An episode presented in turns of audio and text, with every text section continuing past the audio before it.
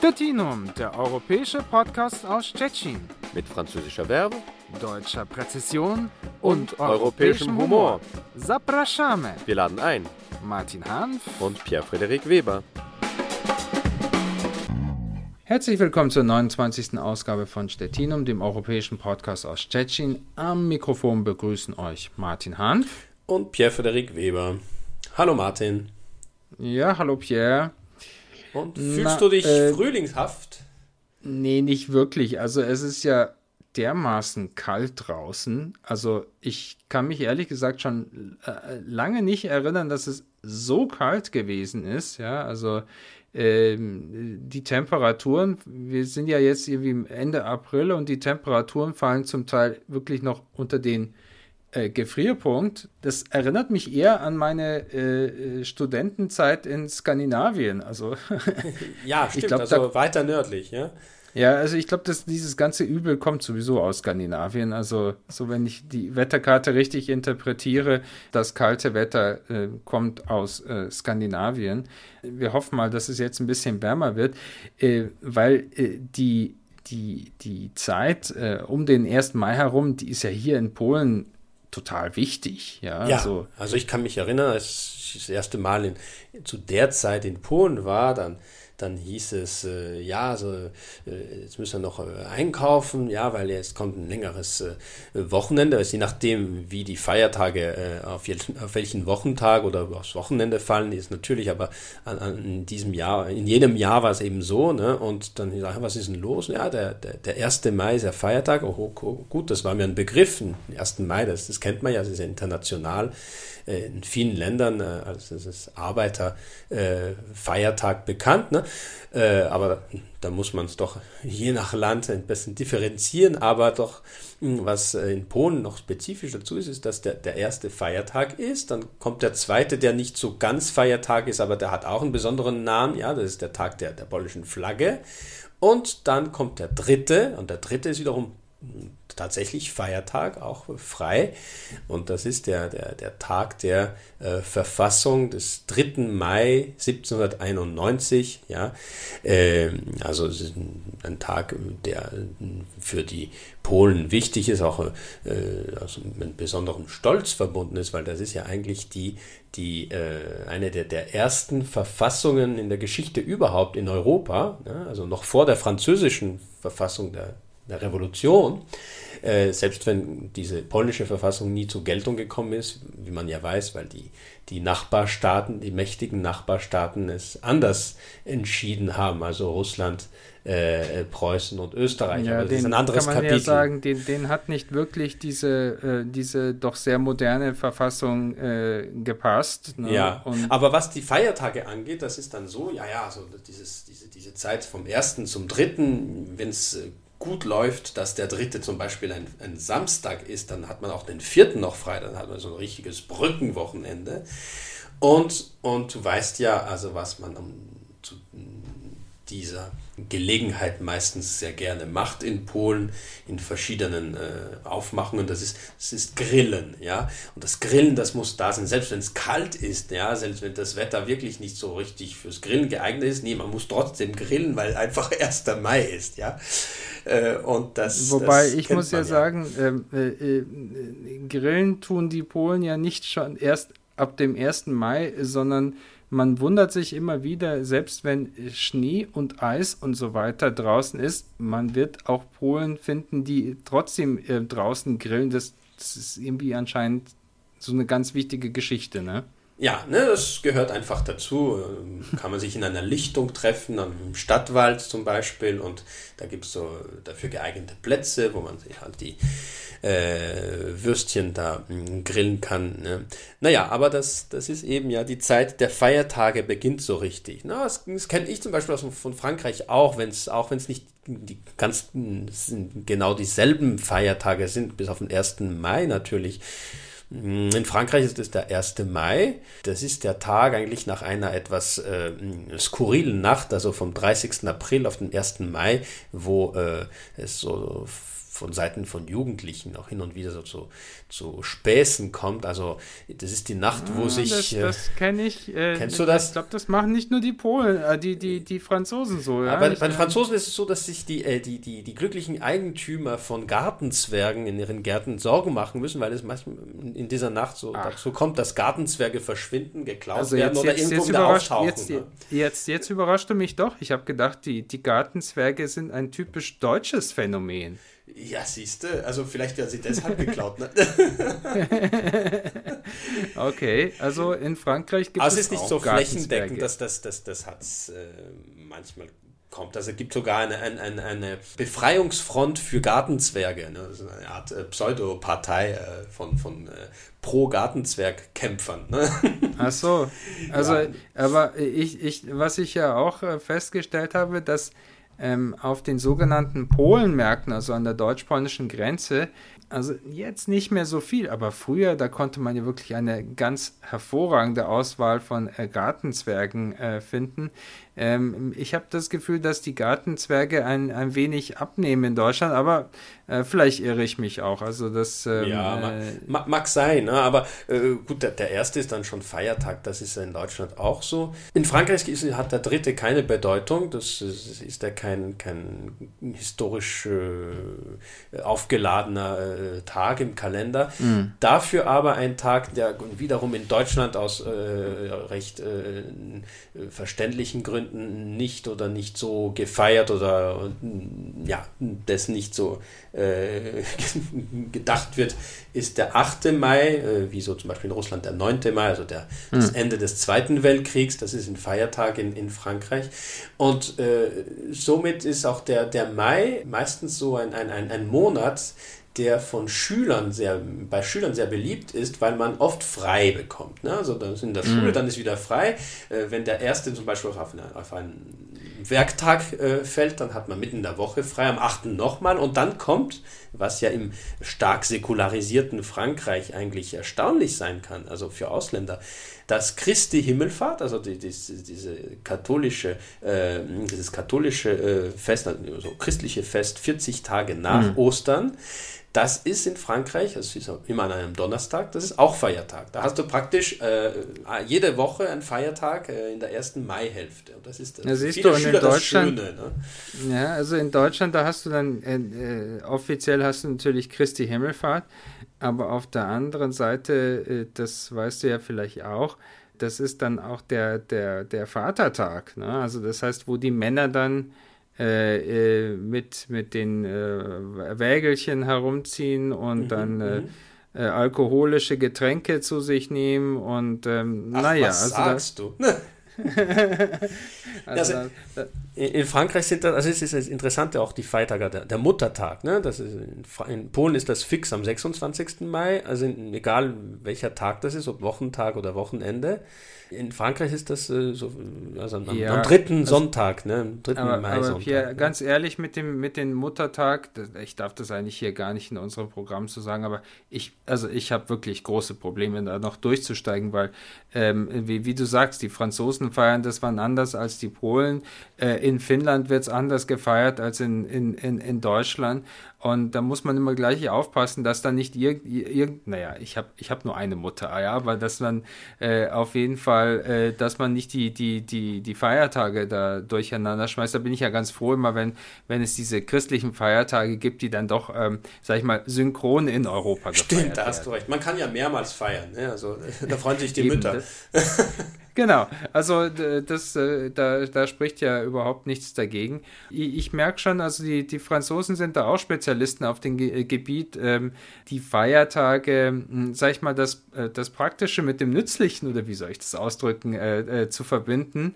Skandinavien sind die in der Hinsicht sehr viel radikaler, also ich, ich, ich kann das jetzt nicht ganz genau sagen, aber da ist es zum Teil so- sogar so gemacht worden, dass die, wenn die Feiertage in die Woche gefallen sind, dass sie nicht in der Woche gefeiert werden, sondern die werden dann am Wochenende erst gefeiert. Ja, ne? das ist der Protestantismus wahrscheinlich. ne?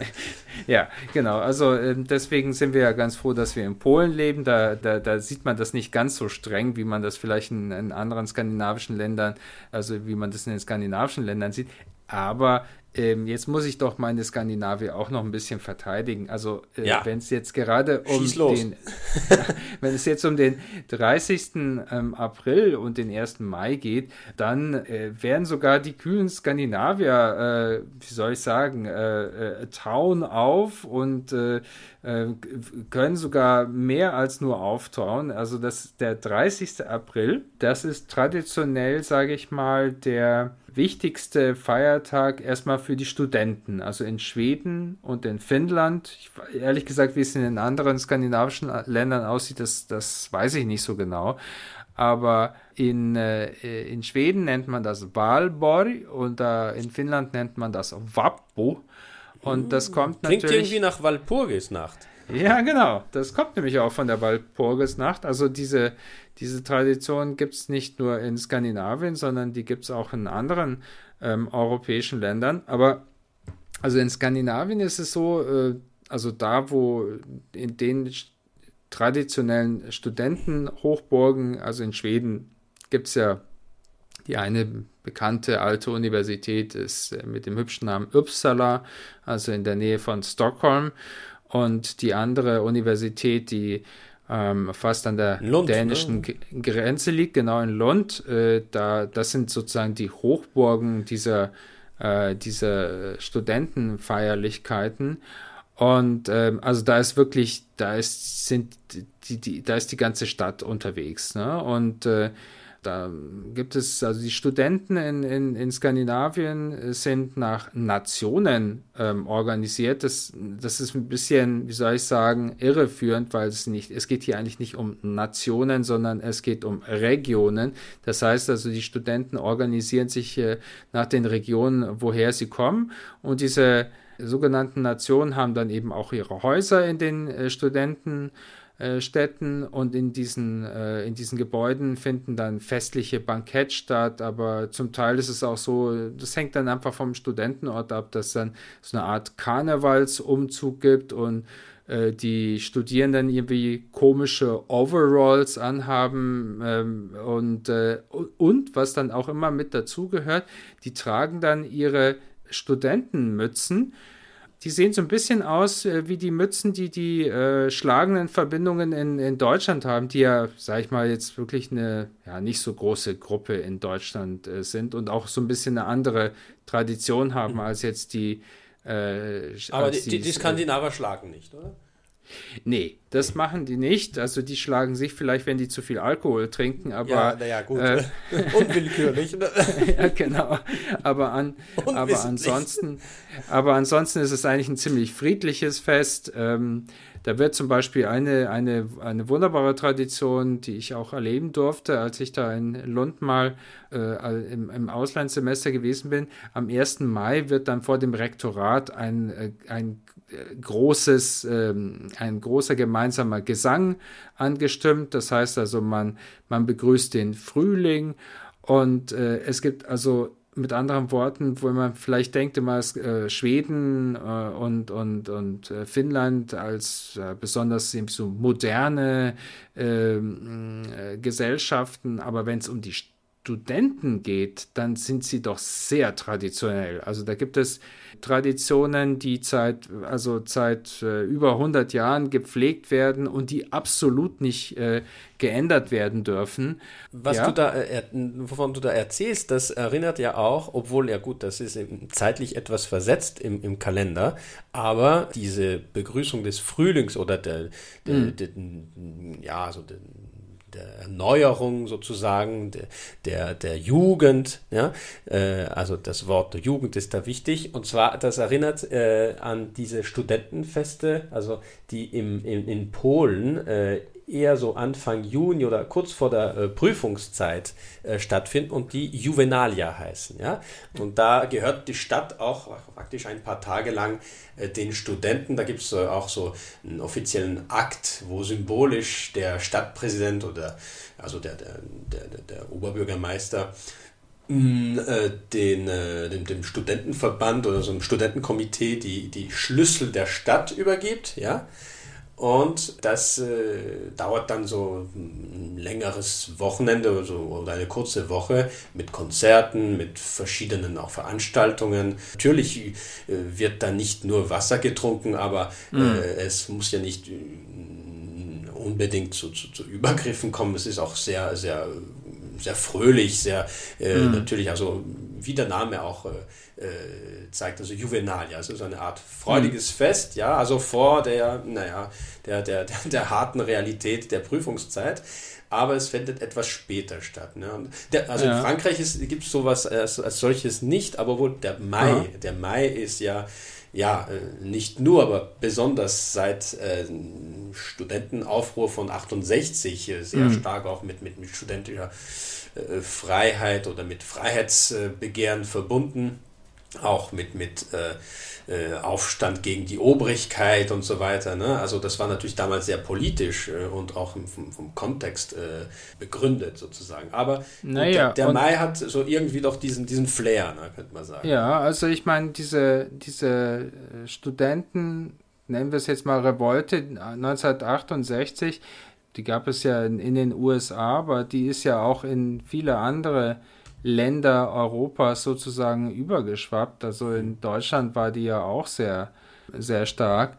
Und zum Teil ist es ja auch dann, hm, das waren ja sehr, wie soll ich sagen, also die hatte ja doch einen, auch kann man schon sagen, eine, eine, eine äh, große Auswirkung auch auf so auf die auf die Veränderung an, an den an den Hochschulen, also ja, Demokratisierung so mal als als Stichwort in, in Berlin zum Beispiel ist es ja so, da gab es zum einen dann eben diese Studentenrevolten, aber es gab auch immer am 1. Mai diese 1. Mai-Demonstration und äh, die sind ja, die gibt es zwar immer noch, aber nicht mehr so, sag ich mal, nicht mehr so groß, wie sie früher gewesen sind. Also das war ja vor allem so ein Phänomen, also der, sag ich mal, in, in West-Berlin und das Zentrum war da Kreuzberg. Ne? Mhm, mhm, ähm, aber da ist es ja oft dann so gewesen, dass, äh, dass das war also irgendwie so, da wurden die politischen, das waren vor allem dann eben linke und auch linksradikale Gruppen, die da postuliert haben am Tag der Arbeit. Ne? Äh, aber diese Demonstrationen sind dann eben oft auch in, in Gewalt ausgeartet. Also das, das äh, äh, Habe ich auch selber erlebt. Ich erinnere mich dann, als, als dann Berlin wiedervereinigt worden ist, dann ist es ja dann so gewesen, es gab ja auch eine so eine ziemlich starke äh, Besetzerszene, gerade auch in Berlin Mitte und Prenzlauer Berg und so weiter. Und das waren ähm, zum Teil schon ziemlich unruhige. Also dieser, der, dieser 1. Mai war immer, konnte schon ziemlich unruhig sein. Ja, weil es, es, gab ja auch die, die, die, Gegenseite. Es gab ja die, die, die, die linksradikalen Aufmärsche, aber auch die rechtsradikalen. Und da kam es, wenn, mhm. wenn sie beide aufeinander äh, wortwörtlich prallten, dann, dann kam es ja auch zu, zu solchen Szenen. Das, das gibt's oder gab es hin und wieder auch in, in Frankreich. Also dass beide äh, politischen Gruppierungen äh, ihren eigenen Marsch haben, das, das äh, steht fest, aber äh, es muss nicht unbedingt zu, zu solchen Szenen kommen. Äh, also ein, ein ein schöneres, äh, wenn man sagt, Antlitz des Eben, Mai. Ich, ich denke, wir sollten mal irgendwie mal wieder was Schöneres finden, ja. Ja, ein schöneres, äh, äh, ein schöneres Moment wäre ja, wären ja, also wenn wir vom, vom Mai sprechen und, und vom Frühling, wären ja die Blumen, ja. Also in, mm. in, in Frankreich ist der 1. Mai, also als Arbeiterfest, mit einer bestimmten Blumenart verbunden und zwar mit den schönen kleinen weißen Maiglöckchen. Mhm. Und die Maiglöckchen, die gehören als Glücksbringer sozusagen zu einem kleinen Geschenk. Man, man schenkt sich am, am 1. Mai, also im Kreis der Familie oder der, der, der engeren Bekannten, gerne so ein, ein kleine Maiglöckchen. Die kann man jetzt auch äh, an dem Tag ausnahmsweise äh, auf der Straße also äh, kaufen und verkaufen. Da muss man keine besondere Genehmigung haben dazu ausnahmsweise schließt der, der Fiskus ein Auge oder auch beide, das, das gehört eben zur Tradition. Da sind es auch meistens äh, Kinder, die da vom Garten ein bisschen was gepflückt haben und die das für Taschengeld da äh, auf, einem, auf einem Stuhl auf der Straße da legen und warten, bis einer äh, das doch kaufen möchte. Das macht man auch dann ganz gern. Und das, das ist auch recht, recht nett, ja, also die, die, dieser, dieser hm das ist eine ja. Tradition, die reicht äh, eigentlich äh, ziemlich weit zurück, ja, äh, bis in die die Zeit der, der Französischen Revolution, also es ist äh, ziemlich äh, republikanisch verbunden, aber äh, an anderen, also Quellen zufolge gibt es schon erste äh, solche äh, Anläufe oder so, so Traditionen, sich so solche Blumen zu schenken in der, in, der, in der Königszeit, also in der Renaissance, also Mitte des 16. Jahrhunderts, aber das ist dann irgendwie in Vergessenheit geraten äh, und wurde sozusagen äh, wieder aufgenommen, äh, wie so manches Monarchisches, das dann in die Republik eingeflossen ist und umgedeutet wurde. Ne? Ja, siehst du, und, und, und wenn ich jetzt an Blumen und, und äh, 1. Mai denke, dann sind es so polnische Assoziationen, also für mich polnische Assoziationen, mhm. nämlich äh, die Tradition, dass man äh, den Frauen eine rote Nelke äh, schenkt. Ähm, ich glaube, das war ja vor allem so eine, so eine Geschichte, die, die äh, so, dann sage ich noch aus der sozialistischen äh, Zeit kommt. Ja, ähm, das ich ist. Ich weiß nicht, ob, ob jetzt noch alle Frauen rote Nelken bekommen wollen in Polen.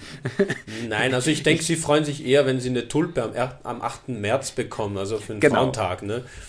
Aber ansonsten äh, glaube ich, äh, gibt es hier nicht so viele Leute in, in, in Stettin oder in Polen überhaupt, die so, sag ich mal, enthusiastische oder schöne Erinnerungen an den 1. Mai haben. Also ich weiß von vielen, sag ich mal, in, in meiner Generation, die also in den 80er Jahren zum Beispiel noch äh, in die Schule gegangen sind, dass die dann eben, ja, die, die wurden sozusagen abgeordnet am 1. Mai dann eben an diesen offiziellen Veranstaltungen teilzunehmen und jetzt zum Beispiel für unsere deutschen Zuhörer, die, ja, das äh, gibt es ja ein großes Einkaufszentrum im, im Zentrum der Stadt, ja, das äh, Galaxy. Und da gibt es eben eine, eine sehr, eine, eine breite Alleestraße und auf dieser Allee wurde dann eben den kommunistischen Führern musste dann gehuldigt werden und das passte natürlich vielen nicht und wie du ja schon vorher gesagt hast, also die, diese, diese, die, die, die Antibewegung war ja dann, dass man den 3. Mai dann irgendwie auch noch äh, gefeiert hat, was ja dann eben von den Kommunisten nicht so eigentlich richtig erwünscht gewesen ist. Aber wollen wir vielleicht von dem Politischen noch ein bisschen wegkommen? Äh, mir wird noch was einfallen, so ein bisschen aus der Ecke, wo, wo wir ja ursprünglich auch herkommen. Also in Bayern auf jeden Fall der 1. Mai, also erstmal, es gibt diese, diese, diese äh, Freinacht, von der du ja auch schon erzählt hast, dass man da so Schabernack macht und, und, und, die, äh, und die, die Gartenzwerge, die dann irgendwie in Frankreich verschwinden.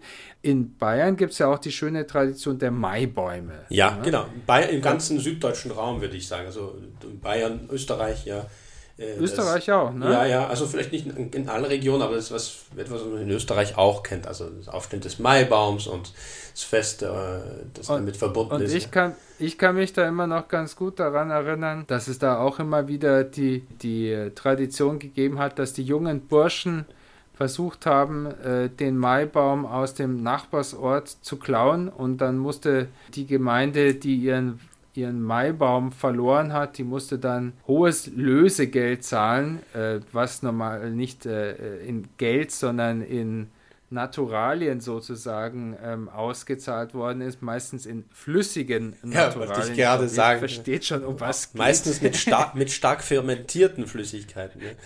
Ja, oder ähm, was ja in Bayern ziemlich typisch ist, mit Bier an, mit anderen Worten. Und äh, wenn genügend Bier sozusagen den, den Burschen ausgehändigt worden ist, dann ist auch wieder der Maibaum zurückgekommen. Ja, das ist aber äh, zum Schluss würde ich noch sagen, hm, das ist da klingt vielleicht etwas äh, prosaisch, aber äh, also wenn wir jetzt von Blumen und Frühling reden, äh, muss ich leider hinzufügen, dass der äh, der Mai äh, und die Zeit rund um, um, um den Mai äh, mich eher, äh, mich Allergiker daran erinnert, dass das Niesen beginnen wird. Stettinum, der europäische Podcast aus Stettin. Das war die 29. Ausgabe von Stettinum. Am Mikrofon bis zum nächsten Mal verabschieden sich Martin Hanf und Pierre-Frederik Weber. Bleibt gesund. Tschüss. Tschüss. Stettinum, der europäische Podcast aus Stettin. Mit französischer Verbe, deutscher Präzision und, und europäischem Humor. Zapraszamy. Wir laden ein. Martin Hanf und Pierre-Frederik Weber.